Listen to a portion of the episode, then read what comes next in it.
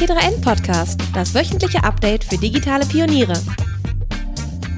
Herzlich willkommen zu einer neuen Folge bei Unicorn Bakery. Mein Name ist Fabian und heute habe ich Mario Kohle eingeladen. Mario ist der Gründer von Enpal, hat zuvor Beko Käuferportal gemacht. Da müssen wir auf jeden Fall auch nochmal drüber sprechen, weil das lief ja auch, glaube ich, noch recht lange. Und kurz mal zu Enpal. Enpal, äh, wenn man es ganz plakativ beschreiben möchte, ist es Deutschlands erstes Green Tech Unicorn. Das heißt, man muss sich auf jeden Fall die Story dahinter mal anhören. Es geht um die Vermietung von Solaranlagen, so dass auch ich mir jetzt eine aufs Dach klatschen könnte, wenn ich das Gefühl habe, dass ich äh, Dachfläche habe, die ich, die ich bespielen möchte mit, mit Solaranlagen.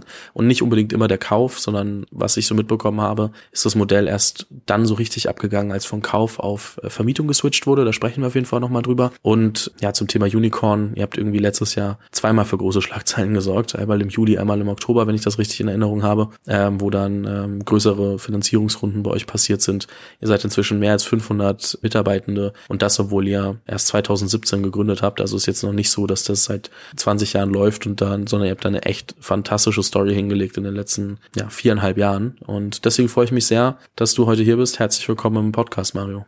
Danke, Fabian, dass ich hier sein darf. Ich hatte es gerade schon kurz gesagt, Enpal ist deine zweite Firma. Was hast du aus deiner ersten Gründung mitgenommen und ähm, wie bist du überhaupt zum Gründen gekommen? Ja, ich selber komme ja aus Strausberg. Es liegt so zwischen Berlin und Polen und ist so ein kleines verschlafenes Städtchen, was gar nicht so unternehmerisch ist, ja. Und ich habe nach der Schule ähm, einen Ort gesucht, wo man eine gute unternehmerische Ausbildung kriegt und bin dann auf die WHU gekommen, ja, und habe da äh, studiert und habe dann mit meinen besten Freund aus Schulzeiten mit dem Robin zusammen 2008 meine erste Firma gegründet. Und der Name der Firma ist Käuferportal. Beko steht übrigens für Belau, so wie Robin mit Nachnamen heißt und Kohle, wie ich mit Nachnamen heiße. Also ganz, ganz klassisch. Genau. Und wer das, das Besondere, glaube ich, an der Firma war, die wurde 2008 gegründet. Wir sind dann mit ganz vielen Träumen gestartet und drei Monate nach Gründung brach die Finanzkrise aus. Es war für uns faktisch nicht möglich, eine größere Finanzierung abzuschließen. Also mussten wir wirklich profitabel skalieren. Das war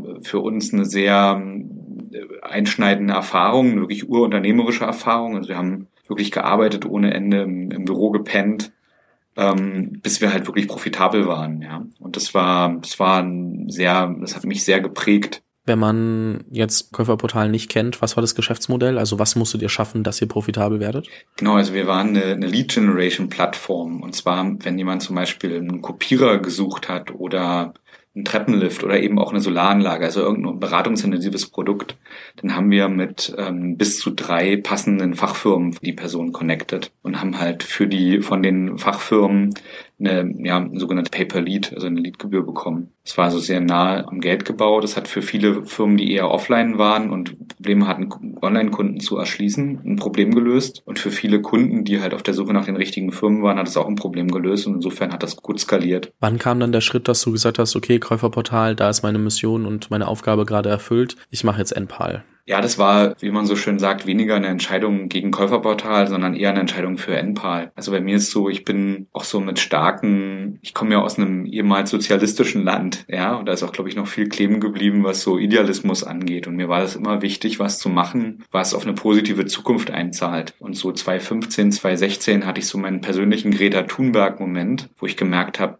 das war auch so die Zeit, in der dann Trump gewählt wurde. Das hatte sich irgendwie, war, war schon irgendwie so in der Luft und so. Und ich habe mich viel damit beschäftigt, was eigentlich so wirkliche Menschheitsthemen sind. Bin halt beim Klimawandel oder eigentlich besser gesagt der bevorstehenden Klimakatastrophe hängen geblieben. Ich habe halt festgestellt, dass diese Klimakatastrophe dann abzuwenden ist, wenn wir Menschen schnell auf erneuerbare Technologien umswitchen. Das heißt, eine Solaranlage auf dem Dach ein Speicher im Haus und ein Elektroauto vor der Tür und das zusammengebunden zu einem riesigen erneuerbaren Netzwerk. Das äh, habe ich gelernt, dass das uns vor ähm, der bevorstehenden Klimakatastrophe bewahren wird. Und da, als ich da so auf die Idee als ich das gesehen habe, blieb mir eigentlich nichts anderes mehr übrig, als die alte Firma zu verkaufen, Käuferportal, ja, und die neue Firma Enpal zu gründen, weil ich da einfach eine ganz starke Mission gesehen habe. Und dann ähm, mit dem Gedanken gestartet zu sagen, okay, wir verkaufen und vertreiben Solaranlagen oder Wie kam es, dass du gesagt hast, also in unserem Vorgespräch meintest du, wie gesagt, der große Hebel für euch kam dann, dass ihr von Verkauf auf Vermieten geswitcht habt. So, welche Annahme habt ihr getroffen, dass ihr gesagt okay, wir glauben,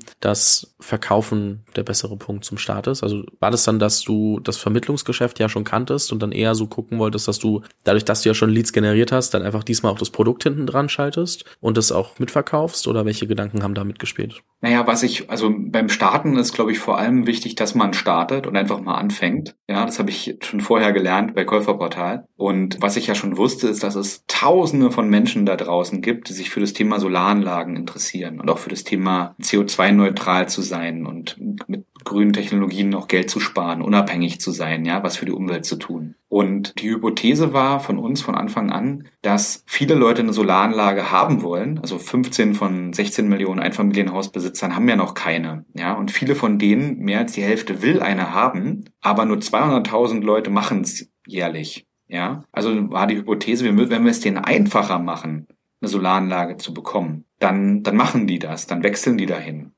Und wenn die mal eine Solaranlage haben, dann wollen die auch noch einen Speicher haben, um den Strom auch nachts zu nutzen. Und dann wollen die irgendwann auch ein Elektroauto haben, weil du ja mit dem Strom vom Dach dein Elektroauto kostenlos laden kannst. Ja? Mal plakativ gesprochen. Und das heißt, das war eigentlich die Idee. Und wir haben dann von Anfang an die Hypothese gehabt, dass wir eine Online-Firma sein wollen. Also wir wollten so viel wie möglich digital machen, wenn es geht alles, bis auf den Bau der Anlagen, ja. Und deshalb haben wir von Anfang an uns die Restriktionen gesetzt, dass wir die Anlagen per Videokonferenz, ja, und online eben vertreiben. Und das war am Anfang ziemlich bumpy, da haben wir sehr viel gelernt, ja, wie man, wie das, wie das geht. Und dann haben wir begonnen, die Anlagen zu verkaufen. Was wir festgestellt haben, als wir die Anlagen verkauft haben, ist, dass die Kunden, das ist ja ein, durchaus ein Betrag, den man da einmal investiert, ja. Und ähm, das Was so eine Anlage? Ja, damals waren das so 15.000 bis 18.000 Euro jetzt für so eine durch, durchschnittliche Anlage, ja. Und ähm, da haben wir gelernt, dass wenn die Kunden diesen großen Betrag investieren müssen, dann haben die ja das Risiko, wenn die Anlage nicht funktionieren sollte. Das heißt, die Kunden mussten sich damit beschäftigen, okay, was ist denn jetzt wirklich der beste Wechselrichter? Was sind jetzt bis, wirklich die beste Unterkonstruktion? Was sind jetzt wirklich die beste Modulart? Weil so, so ein Solarkauf aber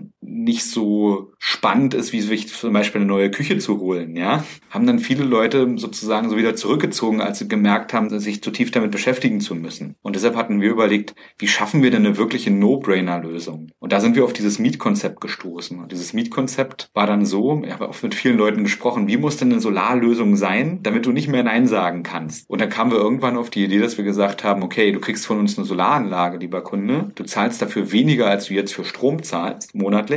Du zahlst 0 Euro Anschaffungskosten. Wir kümmern uns 20 Jahre um alles. Also wir reparieren dir die Anlage kostenlos, wenn was sein sollte. Du bist also 100% No-Brainer-Lösung. Und nach 20 Jahren kannst du die Anlage für einen symbolischen Euro übernehmen. Du sparst halt über die gesamte Laufzeit gegenüber dem Fall, dass du jetzt bei Strom bleiben würdest, eine Menge Geld, hast faktisch kein Risiko, keine Anschaffungskosten und zahlst sofort weniger als für Strom. Das war damals unser Angebot. Und das ist natürlich so gut, ähm, ähm, so gut angekommen, dass dann viele, dass es für uns viel, viel leichter wurde, mit den Kunden darüber zu sprechen. Und damit sind wir dann wirklich ganz, ganz stark gewachsen. Wenn du sagst damals, hat sich das Angebot oder wie hat sich das Angebot seitdem verändert? Na, wir haben dann gelernt, dass die Kunden einen Speicher haben wollen und dass es für Kunden sogar in Ordnung ist, temporär in den ersten Jahren sogar ein bisschen mehr zu zahlen in Anfangsjahren als für ähm, als für Strom. Dadurch aber den, aber den Speicher zu haben, das wollten 83 Prozent unserer Kunden wollen das lieber, ja. Und da haben wir einfach weitergelernt und wir haben unser, haben unser Angebot auch immer sukzessive erweitert. Also wir haben zum Beispiel einen 100 Prozent grünen Stromtarif dazu angeboten oder wir haben mittlerweile eine, eine eigene App und eine eigene IoT-Lösung. Also wir sind so, so ein bisschen das, was Android fürs Telefon ist, wollen wir für, ähm, wollen wir für den Energiemarkt sein, ja. Also den Kunden sozusagen so ein eigenes Betriebssystem bieten, um seine Solarlösung zu verwalten, ja, oder überhaupt sein Energiemanagement zu verwalten. Also wir entwickeln das Produkt immer, immer weiter. Ich habe gerade mal äh, kurz parallel äh, gerechnet, äh, nicht im Kopf. Das war mir gerade ein bisschen zu viel. Wenn ich die 18.000 zum Beispiel nehme, die du gesagt hast, als oberes Ende einer Solaranlage und die auf 20 Jahre runterbreche, dann werde ich wahrscheinlich irgendwie so um die 75 Euro pro Monat bezahlt haben. Wie gesagt, das Angebot hat sich erweitert und alles, aber nur, dass man das mal grob versteht, was passiert, wenn man das mal auf äh, 20 Jahre rechnet und dann runterbricht und dann wird da bestimmt noch irgendwo ein bisschen Marge und hier und da plus minus drin sein, aber dass man nur eine große Größenordnung hat. Vielleicht liege ich auch ganz falsch, aber ich habe mal versucht, das zu überschlagen. Genau, das, was eine Solaranlage angeht, du musst über 20 Jahre sehr wahrscheinlich den Wechselrichter einmal austauschen und du hast noch Wartung und Versicherungsleistungen mit drin in der Miete. Okay. Und das heißt, dieses rundum sorglos Paket, da gibt's mittlerweile auch Studien dazu, die sagen, also weil was wir häufig hören ist, das, das waren eher so 100 Euro, ja, vielleicht so ein mhm. bisschen mehr und ähm, im Schnitt, ja, und ähm, das dafür hast du ein rundum sorglos Paket und wenn du die einzelnen Teile dieses rundum sorglos Pakets zusammenrechnest, dann sparst du sogar ein bisschen Geld gegenüber, wenn du es kaufen würdest und du hättest die Begleitkosten über 20 Jahre. Das ist übrigens so, weil wir so eine Dinge wie Versicherungen, die kaufen wir einmal ein, ja. Also du zahlst halt bedeutend weniger, wenn du zu einer großen Versicherung gehst und sagst, ich kaufe einmal für 2000 Kunden hier eine Versicherung über 20 Jahre, als wenn der einzelne Kunde zu einer Versicherung geht. Weil wir diese klassischen Economies of Scale und Scope haben, konnten wir die Lösung eigentlich günstiger anbieten. Es gibt immer mal wieder Stimmen im Internet, so von Leuten, die sagen, na ja, ich nehme einfach mal die Mietkosten, rechne die mal 240 Monatsraten, also 20 Jahre, und dann kommt, ist der Betrag ja viel höher als der, den man für den Kauf einer Anlage bezahlt. Und ich glaube, was alle diese Rechnungen nicht mit drin haben, ist halt eben ein, wie man sagt, Like for Like, also Äpfel mit Äpfeln oder Birnen mit Birnen vergleichen, wo man wirklich dieses rundum sorglos drin hat, wo der Wechselrichtertausch drin ist, wo die Versicherung mit drin ist, wo die Wartung mit drin ist. Jetzt kann es natürlich sein, dass man, wenn man eine Anlage kauft und schlicht und ergreifend Glück hat, die muss nie gewartet werden. Es gibt keinen Versicherungsfall und es gibt auch keinen Wechselrichteraustausch. Das kann schon passieren, aber im Schnitt ist es halt eben so. Ja, ich wollte es nur einmal vorrechnen, dass man sich so grob was drunter vorstellen kann. Und dann war es, glaube ich, auch gut, um das Modell noch ein bisschen besser zu verstehen und zu sehen, okay, warte, das ist nicht so einfach wie, ich hänge mir die aufs Dach und dann ist getan, sondern eben, wie du sagst, rundum sorglos bedeutet, dass man da auch eben gucken muss, dass es halt einfach ein paar spezifische Anwendungsfälle gibt, wo man dann auch austauschen muss und ähm, gegebenenfalls die Versicherung braucht, etc.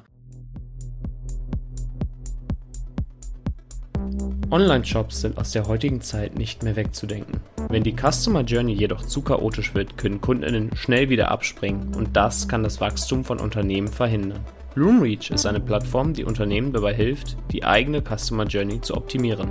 Eine modulare End-to-End-Cloud sorgt dabei für personalisierte Omnichannel Experiences. Mithilfe von Kundendaten können Kundenerlebnisse verbessert werden. KI-gestützte Suchoptimierung hilft Kundinnen genau das zu finden, wonach sie suchen. Und auch die Online-Storefront kann mit Bloomreach gemanagt und für Kundinnen personalisiert werden. Vereinbare jetzt einen Demo-Termin auf www.bloomreach.com.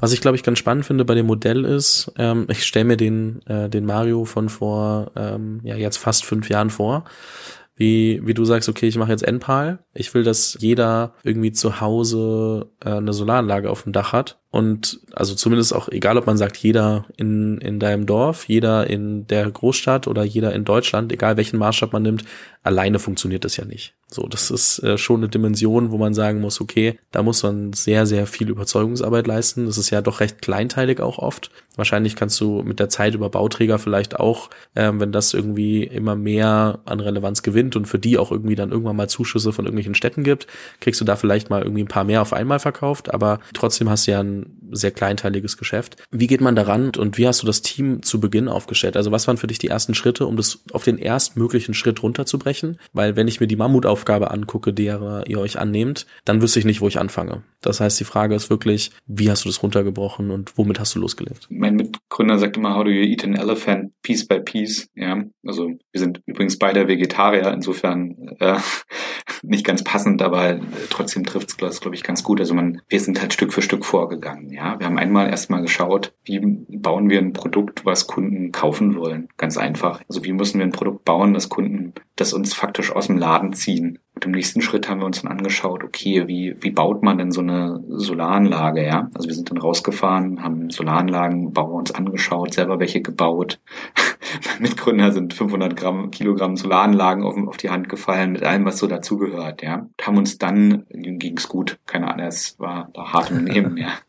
Ähm, Also das heißt, wir haben uns Stück für Stück da immer weiter iteriert. Learning by Doing oder auch Learning by Losing genannt, ja. Und haben halt immer mehr Hypothesen gehabt. Und ich glaube, was bei uns cool war, ist, wir haben von Anfang an also dieses First Principle Reasoning gemacht. Also wir haben nicht uns angeguckt, wie funktioniert der Markt gerade, sondern wie sollte es eigentlich sein, damit das Produkt möglichst toll für den Kunden ist. Also wie sollte das, der Markt eigentlich funktionieren? Ja, da sind wir darauf gekommen, dass die meisten Kunden es cool finden, online zu kaufen, weil das ist auch übrigens günstiger, wenn man keinen Außendienst hat. Wir sind darauf gekommen, dass Kunden ähm, eben Solar wollen, aber es irgendwie zu kompliziert ist. Das war mal das Produkt mal einfacher gemacht. Wir sind darauf gekommen, dass es eine gute Idee ist, einen eigenen Einkauf in, äh, in Shenzhen aufzubauen um einfach nochmal Kosten für Mittler rauszunehmen, um noch günstiger zu werden für den Kunden. Und so haben wir dann eigentlich immer wieder Stück für Stück weiter gelernt. Spannend. Was da, glaube ich, klar wird, ist, dass Team ein Riesenbestandteil ist. Erstens, weil ich vorhin schon, glaube ich, mal angesprochen habe, dass ihr mehr als 500 Leute seid. Ähm, zweitens, weil es natürlich auch wichtig ist zu gucken, also du kannst, glaube ich, irgendwie mit der Zeit nicht mehr alle Bereiche managen. Du kannst sie bis zu einem gewissen Grad irgendwie versuchen zu überblicken und, und mit den richtigen Leuten zu sprechen. Aber was mich interessiert ist, wer waren in der Gründungsphase und, und am Anfang die, die wichtigen Key Hires? Also wo sagst du, hey, es war so wichtig, dass wir hier in dem Bereich jemand mit reingenommen haben, in dem Bereich. Natürlich ist es wichtig, dass das ganze Team zusammenspielt und, und alle sind irgendwo diese, also ohne die Person funktioniert es nicht. Also ich will jetzt nicht jemanden schlechter machen. Ich will aber trotzdem wissen, wo hast du am Anfang die, die größten Hebel gesehen, als du Leute gesucht hast? Wir sind tatsächlich jetzt schon deutlich über 1000 Leute. Also bei uns sind sogar schon die, die Solaranlagen bauen, so über 500 Leute, ja. Das heißt, wir sind da relativ schnell gewachsen, jetzt gerade auch in den letzten Jahren. Dann darf man sich heutzutage auf keinen Fall mehr auf LinkedIn verlassen.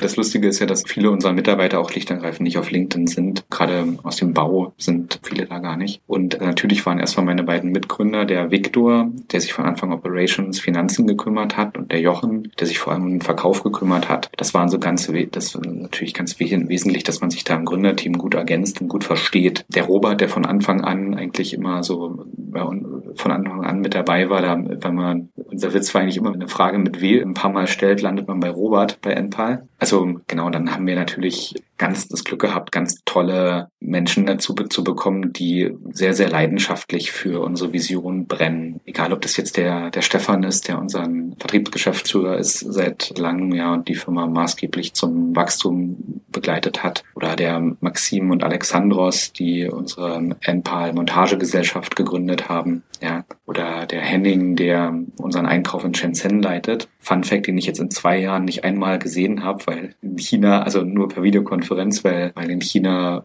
nicht so leicht ist, gerade in China zu besuchen oder da rauszukommen, um nur einige zu nennen. Ja, aber es gibt noch viel, viel mehr. Also es gibt den, den Frank, der unser ganzes Marketing macht, am Anfangs alleine, mittlerweile mit einem super Team oder den äh, Wim und Patrick, die unsere Operations aufgebaut haben, der Benny, der unser Produkt entwickelt. Also es sind wirklich, ich könnte jetzt endlos weitermachen. Es sind die Sophie, die unser Personal macht. Jetzt der Jochen, mein Co-Geschäftsführer für die Finanzen, der dazu gekommen ist. Ja. Also sind könnt jetzt wirklich endlos weitermachen. Also wir haben, glaube ich, das Glück gehabt, von Anfang an sehr viel Zeit darauf zu verwenden, das richtige Team zusammenzustellen. Also ich habe bestimmt immer so 25 Prozent meiner Zeit damit zugebracht, das richtige Team zusammenzustellen. Ja, weil ich auch aus meiner vorherigen Firma gelernt habe, die richtigen Leute an Bord zu haben, ist der absolute Schlüssel für eine erfolgreiche Firma. Wenn du die richtigen Leute an Bord hast, kannst du Fehler machen und die werden dir verziehen, weil die einfach die richtigen Schlüsse daraus ziehen. Genau, das war für uns, glaube ich, so auch eines der Key Learnings. Sehr plakative und sehr freche Frage, aber wie definierst du richtig? Also wenn du eine Position hast oder wenn du eine, einen Skillset suchst oder wonach suchst du, wie identifizierst du die richtige Person? Das ist natürlich so die Schlüsselfrage, ja. Also es, ich, ich finde, es gibt so, also es gibt natürlich jemand, der Vertrieb macht, ist natürlich anders als jemand, der Technik macht. Ja, und das ist natürlich nochmal anders als jemand, der Finanzen macht. Ich glaube aber, dass es schon so ein paar übergreifende Kriterien gibt. Also ich glaube, NPAL ist schon eine sehr unternehmerische Aufgabe. Das heißt, gerade im, Leadership ist da viel, wir sind schon sehr hardworking, ja, weil gerade wenn man so stark wächst, dann ist immer was zu tun. Ich glaube, dass unsere Leute schon so diese klassischen unsecure Overachiever sind. Bin selber einer. Also das heißt, eigentlich hat man immer so die Herausforderung, dass man denkt, wow, schaffe ich das jetzt? Bin ich da jetzt gut genug für? Ja, ich bin also eher unsicher. Und aus dieser Unsicherheit heraus leistet man einfach viel. Das ist also, das ist, glaube ich, ein Wesensmerkmal unserer Leute. Und ich glaube, was auch ein Wesensmerkmal unserer Leute ist, wir versuchen eigentlich bei, wenn Fehler passieren, uns erstmal an die eigene Nase zu fassen und reflektiert zu sein und ähm, nicht den Fehler woanders zu suchen. Einfach auch nett zu sein und wenn man mal falsch liegt, sich auch mal entschuldigen zu können. Ja, ich glaube also einfach auch angenehmer Mitmensch zu sein. Ich glaube, das in der Kombination ist ziemlich cool. Ich finde da dieses Level 5 Konzept aus Good to Great, dass man sagt, also so Level 5 Management-Persönlichkeiten sind so sehr, sehr entschieden beruflich, also sehr, sehr entschlossen. Auf der anderen Seite aber persönlich sehr bescheiden, also und unaufgeregt und überlassen eher ihren Leuten den Ruhm als sich selbst. Das finde ich eine ganz tolle Kombination und so eine Leute suchen wir. Absolut gutes Buch, werde ich auf jeden Fall in die Beschreibung packen, dass jeder, der das noch nicht gelesen hat, sich das mal anschauen kann. Ich finde es ganz faszinierend, ähm, gerade in frühen Phasen bei Startups steht man ja immer vor der Entscheidung, heiere ich jetzt Senior, heiere ich Junior, wann heiere ich Senior, wann heiere ich Junior. Wie bist du da vorgegangen? Also gerade in diesem, sagen wir mal nach den Mitgründern, gehe ich mal davon aus, dass du die wahrscheinlich schon irgendwie kanntest, aber und nicht erst irgendwie ein paar Monate kenn später kennengelernt hast und dann sagst, okay, die sind jetzt auf einmal meine Mitgründer bei meinem zweiten, bei meinem zweiten Startup. Aber dann drüber hinaus hast du auf einen Mix aus dem, dem Company Fit, den du gerade beschrieben hast und, und dem Skillset geachtet? Oder hast du gesagt, ja, war Skill erstmal nicht so wichtig, war, war Skill und beides musste top-notch sein? So, worauf hast du bei den ersten Leuten, die du eingestellt hast, über das Gründerteam hinaus geachtet? Wir als Gründer, der Jochen, wir kennen uns jetzt seit acht Jahren, ja, mein Mitgründer und ich, ähm, der hatte mir geholfen ähm, beim Verkauf von, von Käuferportal, hat er mir geholfen da, und weil uns zusammen so eine Firma, so einen Verkaufsprozess macht, da lernt man sich schon wirklich sehr gut kennen, ja. Und Victor, mein anderer Mitgründer, wir kennen uns jetzt seit 17 Jahren. Wir haben zusammen studiert und da faktisch die ganze Zeit zusammen verbracht. Und ist leider nicht so einfach, das kann, kann das pauschal zu beantworten. Bei manchen Positionen ist Erfahrung wichtiger als bei anderen. Ich glaube, prinzipiell als Daumenregel hat sich bei uns herausgestellt, dass man Skills lernen kann, wenn man die richtige Attitüde hat. Ja, also wenn man von den Persönlichkeitseigenschaften her richtig ist, kann man die Skills sich beibringen. Ich glaube schon, was schon wichtig ist, dass die Persönlichkeit, die man hat, zur Aufgabe passt. Also plakativ ist ein, jemand, der ein Vertriebsgeschäftsführer ist, eine andere hat eine andere Persönlichkeitsstruktur als ein Finanzgeschäftsführer. Das ist wahrscheinlich relativ offensichtlich. Ähm, das ist, glaube ich, schon dazu. Aber ansonsten sind, glaube ich, Persönlichkeitseigenschaften wichtiger als harte Skills, weil Skills kann man immer lernen. Und ich finde auch, ähm, bei Skills ist häufig das Problem, ähm, wir haben zum Beispiel ganz wenig Leute aus der Industrie eingestellt, weil wir festgestellt haben, dass wenn man schon mal in der Industrie arbeitet, dann hat man schon sehr viele Prägungen, ja. Und wir haben immer gesagt, wir wussten alle, dass es nicht geht und dann kam einer, der wusste nicht, dass es nicht geht und der hat es dann gemacht. Und ich erlebe das immer wieder bei mir, dass in Themen, wo ich glaube, dass ich mich gut auskenne, dass dann in diesen Themen immer mal wieder jemand vorbeikommt, wo ich merke, ach Quatsch, ich lag total falsch, das geht doch. Ich hatte nur gedacht, dass ich mich da schon so gut auskenne, ja. Also dieses Beginners-Mindset, das schätzen wir doch sehr. Also sich wirklich mal zu überlegen, nicht wie läuft gerade das in so einem Markt, sondern wie müsste es eigentlich sein. Das, was ich vor schon mal eingangs meinte, das ist ganz, ganz wesentlich. Wenn man da die richtigen Persönlichkeitseigenschaften hat und so einen gesunden Mix aus einer hohen Ambition und einem großen Maß an Demut, dann kann man da, glaube ich, ganz fantastische Dinge zusammen erreichen. Wenn man da noch überlegt, dass man dann als Gründer ja, natürlich nochmal in der Rolle ist, dass man sich auch mit dem Wachsen der Firma weiterentwickeln muss persönlich, weil man unter mit der Firma mitwachsen muss, weil die Firma wahrscheinlich sehr schnell limitiert wird, wenn du irgendwo stehen bleibst, weil du ja auch dafür verantwortlich bist zu überlegen, wo brauchen wir noch mehr gute Leute im Team, welche Bereiche können wir noch brauchen, die Leute zu enablen, egal ob finanziell oder auch mit einem Arbeitsklima, dass sie dann und, und finanziell meint dann genug Geld da zu haben, dass man eben auch an der Vision arbeiten kann. Wie stellst du sicher, dass du dich persönlich weiterentwickelst und nicht gegen so eine Mauer rennst und irgendwann merkst, okay, ähm, fühlt sich an, als ob hier Schluss wäre, sondern dann irgendwie auch, also was ist so dein Rezept für persönliche Weiterentwicklung? Also erstmal muss ich sagen, dass diese persönliche Weiterentwicklung ja der, glaube ich, der Schlüssel ist unternehmerisch, weil mein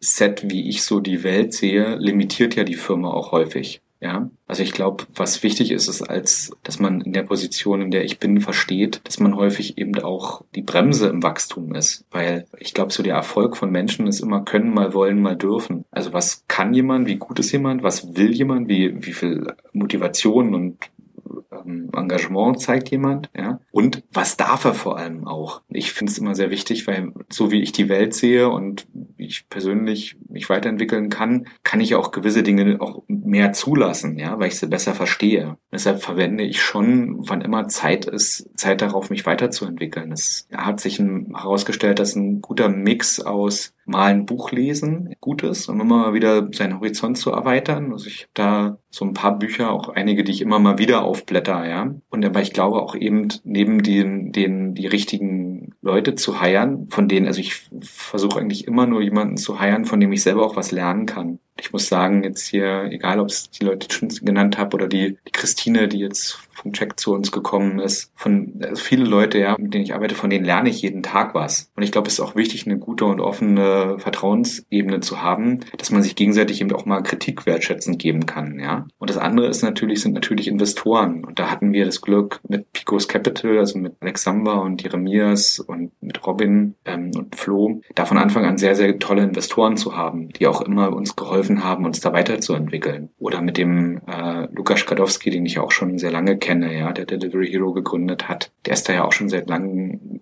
Mentor und Freund für mich, ja, der auch immer wieder challenged und immer wieder bei der Weiterentwicklung hilft ich glaube, man muss da auch verstehen, ähm, ich habe mal von Ray Dalio gelernt, dass Wachstum ist gleich Schmerz mal Reflexion. Das heißt, man muss auch immer mal wieder an Themen rangehen, die einen vielleicht auch wehtun, ja, die man vielleicht sogar persönlich nimmt. Ich habe gelernt, wenn, wenn ich, wenn mich irgendwie was sauer oder traurig macht oder besonders betroffen macht, dann ist es häufig was, was ich noch nicht gelernt habe, was ich lernen muss. Also da auch meine Emotionen irgendwie zu verwenden. Also es gibt dadurch jetzt, es meine zweite Firma ist, auch viele Quellen, aus denen ich da lerne. Und ähm, das ist, glaube ich, ganz, ganz entscheidend für die Entwicklung von NPAL, dass man sich als Team und auch als Einzelner immer weiterentwickelt.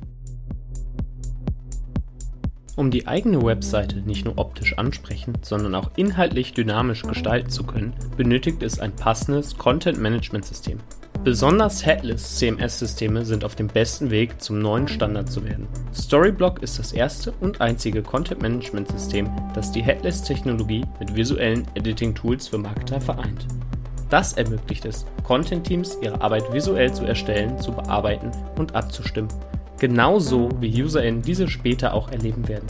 Dabei baut Storyblock auf euren persönlichen Technologie-Stack auf und funktioniert mit allen Frameworks. So können auch komplexe und verschachtelte Inhalte entworfen werden. Für die T3N-HörerInnen gibt es die Self-Service-Pläne von Storyblock jetzt drei Monate kostenlos. Besucht dafür einfach www.storyblock.de/t3n. Du hast vorhin angesprochen, dass du so ein paar Bücher hast, in die du immer wieder reinblätterst. Gibt es da so zwei, drei Empfehlungen, die du einmal in den Raum werfen möchtest? Ja, also ich, ich mag das Buch From Good to Great sehr und ich mag auch das Buch Working Backwards und da generell auch alles, was man so über Amazon lesen kann, schätze ich sehr, weil ich glaube, dass also Facebook und Google sind großartige Firmen, ja, die bei der Erfolg basiert meiner Meinung nach auch sehr stark darauf, dass sie eine sehr sehr starke Technologie entwickelt haben. Und bei Amazon ist es glaube ich sehr interessant, dass die es geschafft haben, ohne besonders starke Technologie oder, oder ohne so diese eine Suchmaschine oder das eine Social Network, halt haben die eine sehr starke Company-Kultur geschaffen. Und da kann man, glaube ich, sehr, sehr viel lernen. Es gibt manche Dinge, die ich vielleicht auch nicht so gut finde, die ich dann nicht lerne. Genau. Wenn du in deinen Alltag schaust, dann sprichst du viel mit Investoren, weil ihr braucht immer mal wieder Geld, um weiter wachsen zu können. Du sprichst sehr viel mit Mitarbeitern. Ja, natürlich gibt's dann bei so einer Größe verschiedene Ebenen. Aber was ist deine Managementphilosophie? Was würdest du sagen, macht einen guten Manager aus? Wie versuchst du da ranzugehen und dann eben das, was du vorhin gesagt hast, den Mitarbeitern die bestmögliche Formel mitzugeben, also so dieses bestmögliche Verhältnis aus dürfen, wollen, können, dann auch mit an die Hand zu geben. Und trotzdem ist es wahrscheinlich nicht ganz einfach, dann, also kannst ja nicht alle Freiheiten geben. Deswegen so, wie ist da deine Hypothese oder dein, deine Herangehensweise? Wie sieht das aus? Ja, also erstmal äh, ist mein Selbsterkenntnisprozess dahin vorangeschritten, dass ich kein Manager bin. Und wenn, also ich bin, glaube ich, jemand, der Leadership gut findet, aber Manager, da, da finde ich mich nicht so richtig wieder. Da gibt es bei uns ganz, ganz starke Manager und denen ich dann auch eher das Feld überlasse. Ja, und ich glaube, eine der ersten Sachen, die ich in einem Gespräch sage, wenn ich jemanden gut finde und es darum geht, ob der vielleicht bei uns startet, ist, dass ich nur mit Leuten zusammenarbeite, die ich nicht führen muss und Leute finde, von denen ich selber was lernen kann. Und ich glaube, was mir leichter fällt, ist, ein Thema reinzugehen und das, glaube ich, recht schnell da Blick drauf zu haben, um vielleicht auch nochmal so eine zusätzliche Sichtweise jemanden zu geben und dazu vielleicht auch zwei, drei Punkte zu finden, die vielleicht nochmal die bestehende Sichtweise ergänzen. Und so arbeite ich gern mit Leuten. Wobei meine Arbeitsweise auch, und das ist die eines Unternehmers, das ist, glaube ich, auch manchmal wahrscheinlich auch vielleicht kann auch manchmal wahrscheinlich anstrengend sein, von einer sehr hohen Flughöhe auch ganz, ganz stark ins Detail geht. Also das heißt nicht mal Micromanagement, sondern Nanomanagement. Ich glaube, rauszufinden, wann man mit einer sehr hohen Flughöhe arbeitet und wann man auch ganz, ganz stark und tief reingeht. Also bei einigen Werbebotschaften uns, die habe ich selber getextet. Das ist sozusagen Nano, ja. Und bei anderen Bereichen bin ich nicht dabei, wenn, wenn Führungskräfte eingestellt werden. Und zu wissen, wann man was macht, das braucht, glaube ich, ganz viel Erfahrung und Gespür, wann man was macht. Das ist, glaube ich, so wichtig. Aber ich glaube, die ganze Zeit nur auf einer hohen Flughöhe zu führen oder die ganze Zeit nur tief unten Nano zu managen, funktioniert nicht. Ich glaube, die Herausforderung ist, wann zu schauen, wann man was macht und natürlich ein Leadership-Team zu haben, wo man möglichst wenig Nano managen muss. Aber weil wir immer wieder auch neue Bereiche entdecken, die neu hochziehen. Gerade am Anfang bin ich da häufig auch sehr, sehr operativ und sehr stark mit drin und versuche die aber immer dann so zusammen mit unserem Leadership-Team oder mit einem neuen Leader aufzubauen, dass es mich dann nach einer gewissen Zeit nicht mehr benötigt. Weißt du, würdest sagen, deine Aufgabe ist es, wenn du einen neuen Bereich hast, da möchtest du mitwirken, weil du ihn auch verstehen willst und weil du halt trotzdem immer noch der Gründer bist und wahrscheinlich da auch bei ein paar Dingen, Themen ganz gut Sparring und Perspektive mit einbringen kannst, möchtest aber einen Leader haben, mit dem du das Ganze aufbaust, sodass du dich langfristig überflüssig machen kannst. So, und gibt es Bereiche, bei denen das nicht funktioniert? Also wo du sagst, okay, zum Beispiel HR, da ist es nett zu denken, dass ich mich ganz überflüssig machen könnte, aber am Ende, ich muss trotzdem, wie du sagst, 25 Prozent meiner Zeit mit Recruiting, ja, mich, mich beschäftigen, weil ich halt trotzdem gerade Führungskräfte Führungskräfte oder auch öfters mal noch ein letztes Gespräch mit jemandem führe. Wie ist das denn bei den Bereichen und, und wie lange dauert auch so ein Prozess, bis du sagst, okay, auch das, ich weiß, es ist von Bereich zu Bereich unterschiedlich. Es ist super schwer zu verallgemeinern, aber vielleicht kannst du ein Beispiel geben von was, was erst passiert ist, wo du sagst, hey, da hat es sechs Monate gedauert oder anderthalb Jahre, bis ich dann irgendwie da auch wieder operativ raus war oder fast raus war oder wie auch immer man es dann final definiert. Also ich glaube, es ist hier auch wieder unterschiedlich. Also es gibt Bereiche, in denen bin ich ähm, schon seit Jahren dran, ja, da noch die richtige Person fürs Leadership zu finden. Weil das ist auch nochmal so ein Learning. Ich lasse lieber im Leadership einen Bereich vier Jahre ohne klaren Leader, als die falsche Person zu holen. Und ich glaube, das, also wir sind da auch in unserem Leadership-Team, wir treffen immer eine 100% Entscheidung, wenn wir jemanden einstellen. Wir haben zum Beispiel der Manuel, der jetzt unser ganzes Deutschland-Geschäft leitet bei unseren Handwerkern, da haben wir uns Dutzende Leute angeschaut für die Positionen, ja. Und erst in Manuel haben sich dann alle ver verknallt, hätte ich fast gesagt, ja. Ähm, und die, den fanden wir dann so toll, dass wir gesagt haben, mit dem wollen wir das jetzt machen. Also das heißt, wir nehmen uns da, und das ist vielleicht auch eine, um eine Frage zu beantworten, eine Aufgabe, wo ich schon immer mit dabei sein will. Also wenn es darum geht, die richtigen ähm, Leadership, die Key Hires für uns zu machen, dann werde ich da auch mit dabei sein. Auch wenn es darum geht, eine Kultur zu prägen. Man muss ja sagen, dann will ich da auch mit dabei sein. Und wenn es darum geht, das Business im Detail zu verstehen, also Jeff Bezos hat mal gesagt, wenn du die Details deines Business nicht kennst, dann wirst du scheitern. Und ich könnte nicht mehr zustimmen. Also wichtig ist, glaube ich, die Details zu verstehen. Ob man dann in den Details den ganzen Tag drin ist und alle nervt, das ist wahrscheinlich nicht richtig. Aber zumindest zu verstehen, ja, wie wird eine Solaranlage gebaut?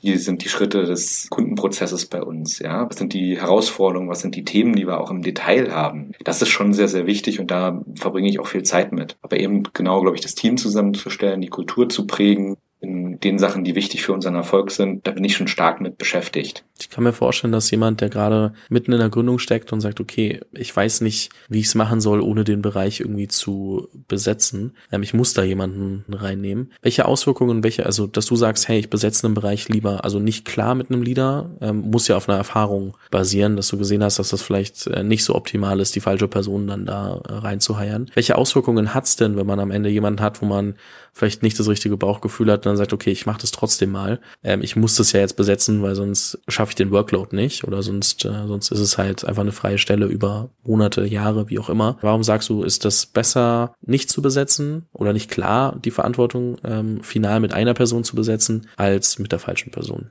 Nur dass jemand, der da sich im Prozess befindet, vielleicht auch mal Perspektive bekommt und das dann selbst besser einschätzen kann. Die Auswirkungen könnten, glaube ich, fataler nicht sein. Ich bin ja jetzt schon über 13 Jahre Unternehmer und was mein überraschendes Learning war, ist, dass jemand, der sehr gut auf eine Stelle passt, gegenüber jemandem, der gut auf eine Stelle passt, so Faktor 10 bis 100 mal besser ist. Also nicht 20 Prozent besser, sondern 10.000 Prozent besser. Das war ein sehr, sehr interessantes Learning. Und das heißt, wenn wir einen wichtigen Bereich bei uns haben, wo nicht jemand drauf ist, der wirklich perfekt dafür geeignet ist, dann wird dieser Bereich zurückfallen. Und manchmal auch dramatisch, ja. Also wir haben natürlich auch schon, ich habe auch in meinem Leben schon Leute im Leadership-Team eingestellt, die einfach nicht gepasst haben, ja. Das mag nicht mal daran liegen, dass die nicht gut waren, sondern dass die einfach bei uns nicht gut funktioniert haben, ja. Das kennt man ja aus dem Fußball, ja. Der eine Spieler funktioniert bei dem einen Verein einfach nicht und im anderen Verein funktioniert er hervorragend. Das hat ja auch was damit zu tun, wie es passt, ja.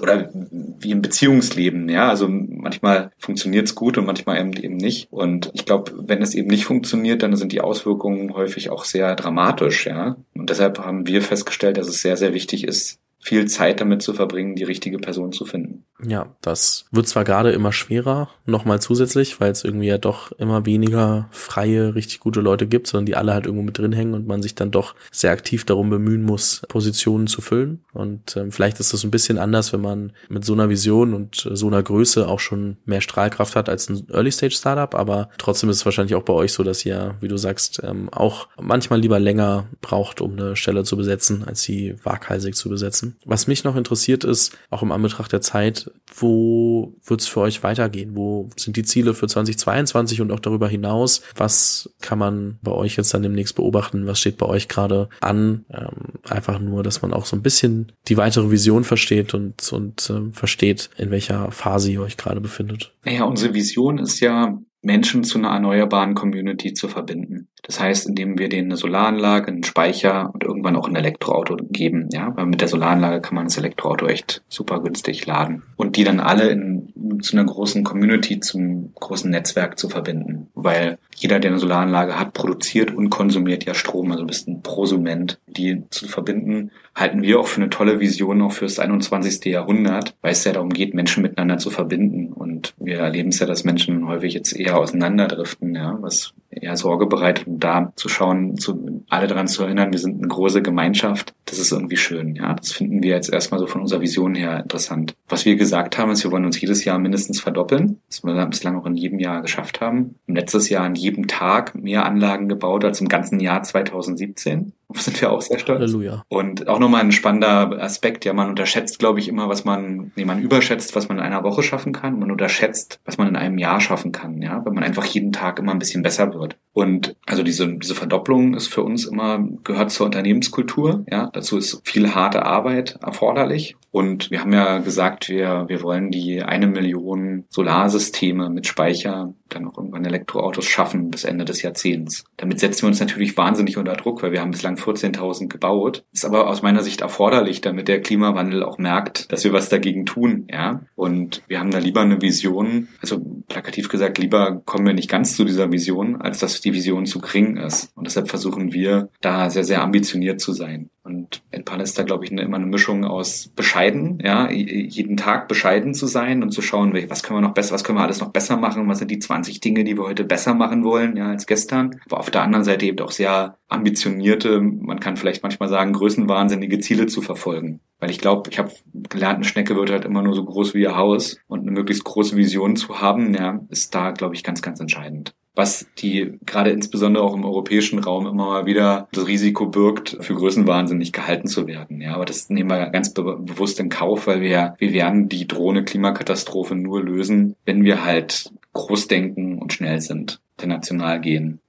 Amen. Da werde ich nicht mehr viel dazu sagen, weil ich glaube, das muss jeder nochmal hören und sich auf der Zunge zergehen lassen und dann gucken, wo man da selbst gerade schon steht und wo man vielleicht nochmal ein bisschen nachjustieren kann. Marius hat mir sehr viel Spaß gemacht. Ich finde es eine faszinierende Story. Ich glaube, dass wir da echt noch einiges von euch sehen werden. einfach dem geschuldet, dass ihr einfach wirklich Jahr um Jahr um 100 Prozent, nee, 200 Prozent wächst, euch verdoppelt. Wie auch immer. Lassen wir die Prozente weg.